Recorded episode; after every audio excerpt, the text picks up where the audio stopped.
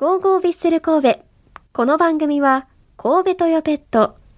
ワコーレマンションシリーズの和田光さんと共にお送りします。ウィークリーマッチレポートさあ、ここ1週間のヴィッセル神戸の熱い戦いを振り返るマッチレポート。今日はですね、6月18日、先週土曜日に行われた J1, J1 リーグ第17節の柏レイソル戦をピックアップしていきます。この試合はおよそ3週間ぶりのリーグ戦でした。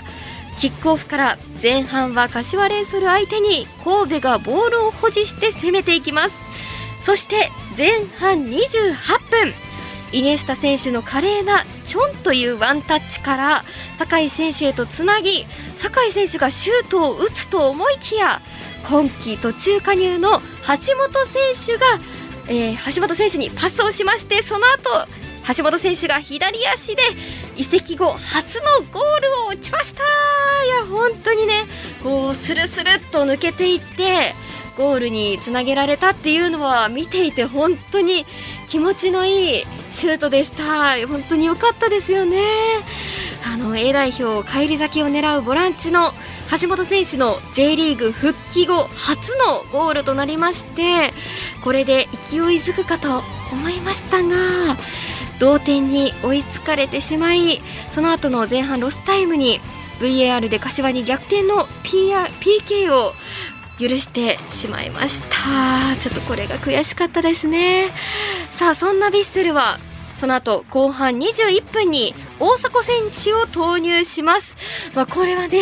天皇杯と同じ空気感ですよ。天皇杯のように空気を変えてシュートを量産してくれと思ったんですが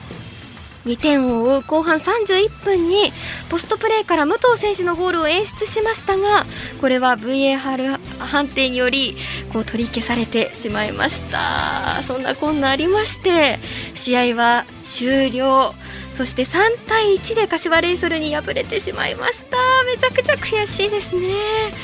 えーそしてですねこの日6月18日が65歳の誕生日だったロティーナ監督はですね試合後にコメントをしてくれています。前半うまくいかなかった責任は自分にある。考えていたプランが間違っていた。選手たちは悪くないと厳しい表情をしていました、まあ、選手の方々もねみんなロティーナ監督に勝利のプレゼントをしたかったはずなんですよね。悔しいと思います。そして後半戦での巻き返しへイニエスタ選手はこうコメントしています。今以上に力を振り絞らないといけない。好転させるためにやるべきことを全てやると強い決意を明かしました、まあ、これでねリーグの折り返し17試合を終えまして勝ち点11です。11ってちょっと少ないんじゃないですかね。18チームで争う場合残留するための目安は34試合で勝ち点34ということは1試合で勝ち点1が求められる厳しい状況となっています、まあ、ここからはねもちろん勝利でいきたいですが少なくとも同点でねこう勝ち点を積み重ねられるよう私たちもしっかりと応援していきたいと思います。私はもう牛乳を片手にこれを願掛けとして応援していきたいと思います。ということで以上ウィークリーマッチレポートでした。